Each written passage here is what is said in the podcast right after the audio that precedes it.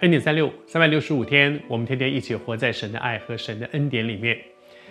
这几天我们在分享耶稣责备法利赛人的七个祸。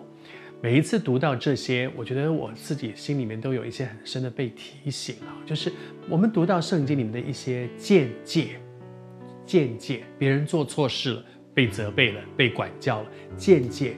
当我看到这些见解的时候，求主提醒我，让这些也像一面镜子转过来。我看看我自己，我会不会也在这样的问题里面呢？法利赛人的外表看起来是让人非常羡慕的，他们非常的圣经熟悉，他们的祷告很长，他们常常让人觉得说他们属灵的不得了。但是他们里面呢？耶稣看里面，耶稣看到他们生命里面真实的光景。我在教会里面全世界侍奉超过三十年，也许对很多人来讲，可能也觉得哎呀，够长不错。但是上帝怎么看我呢？我求主施恩。上帝责备法利赛人，说他们什么？说他们是两面人。哇，这真是一个很严重的一个一个指控。说你们是两面人。可是他们真的就是这样？怎么样呢？圣经上讲说他们侵吞这个寡妇。寡妇在当时的时代里面，他们是很辛苦的。他们非常辛苦，因为他们没有没有男人替他去经营他们的人生，照顾他的人生，没有。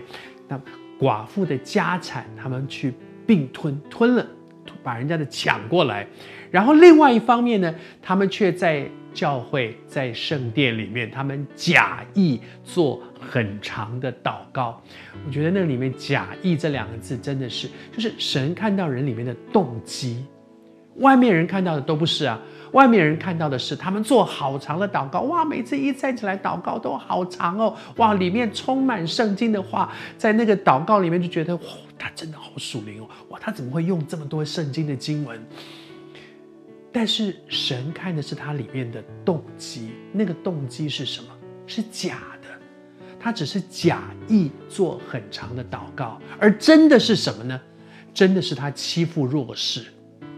从圣经里面来看，耶稣基督真的很在乎孤儿寡妇这些弱势，以至于今天教会也学习耶稣基督，求主帮助我们在神的恩典当中看得见，在我们周围在教会的围墙外面的一些弱势的族群，这些人他们的需要，让我们不会觉得说那关我们什么事？哎，我们跟他传福音，将来上天堂就好。不，这一辈子让他们在我们这些基督徒的身上。能够享受耶稣的爱，他们能够感受到耶稣是爱他的，在乎他的。求主施恩。法利赛人有一个很严重的问题，就是两面。一方面是他们做很恶劣的事情，另外一方面又假装自己是非常圣洁、非常属灵的。人常常看到的是我们的外表，但是今天主再一次提醒我，也提醒你，这位天上的主看内心。他怎么看我？